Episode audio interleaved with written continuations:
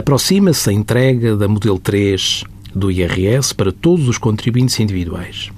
Existem, contudo, situações em que os contribuintes estão dispensados de apresentar esta mesma declaração quando, isoladamente ou em acumulação, obtenham rendimentos sujeitos a taxas definitivas, por exemplo, juros de depósitos a prazo, sem a opção pelo englobamento, obtenham rendimentos do trabalho dependente ou de pensões, desde que o montante total seja igual ou inferior a 8.500 euros e não tenham sido sujeitos à retenção na fonte.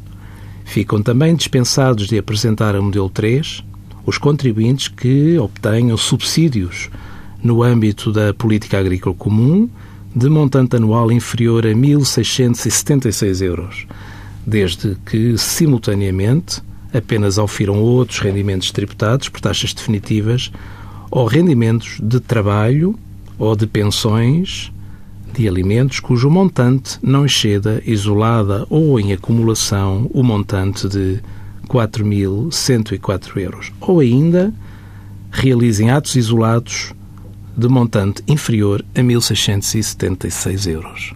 Se estes contribuintes precisarem de uma certidão de rendimentos para diversos motivos, podem solicitá-la nos serviços de finanças após o final do prazo de entrega.